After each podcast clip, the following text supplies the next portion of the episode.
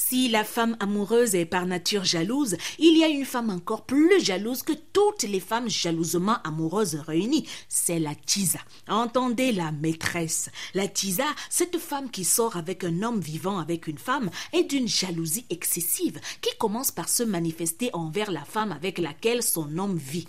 J'ai dit, hein, tu veux dire que ta femme là me dépasse en quoi? Bon gré, mal gré, la Tisa accepte la situation lorsqu'elle comprend que la femme de son homme est comme une citadelle indéboulonnable. Mais si la Tisa finit par devenir tolérante en admettant que son homme est une femme, fait taire sa jalousie en acceptant qu'il soit marié ou en couple, cette tolérance s'applique exceptionnellement avec sa femme, hein, sa fiancée ou sa concubine, car ce que la Tisa redoute et déteste par-dessus tout, c'est que son homme est une autre Tisa.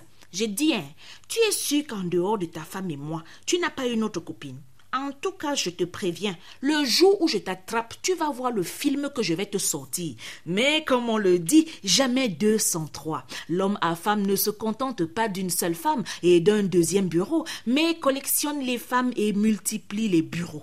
Imaginez donc la réaction de la Tisa lorsqu'elle découvre qu'il y a une autre Tisa qui lui fait une concurrence déloyale. Elle qui croyait être le deuxième bureau se rend compte qu'en réalité, elle est le troisième ou même le quatrième bureau. Le poteau rose est souvent vite découvert car en général la tisa connaît la régulière qui, elle, n'est pas très souvent au courant de l'existence de la tisa.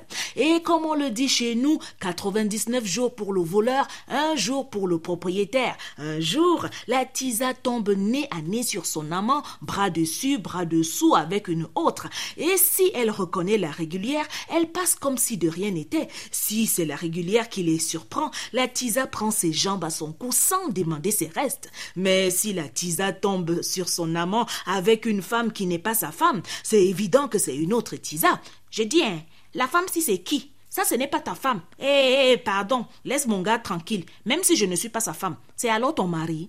Comme on le dit chez nous, le mari d'autrui est sucré. Alors, ne soyez pas surpris d'assister de temps en temps à des scènes de jalousie inter-tisa. À vendredi.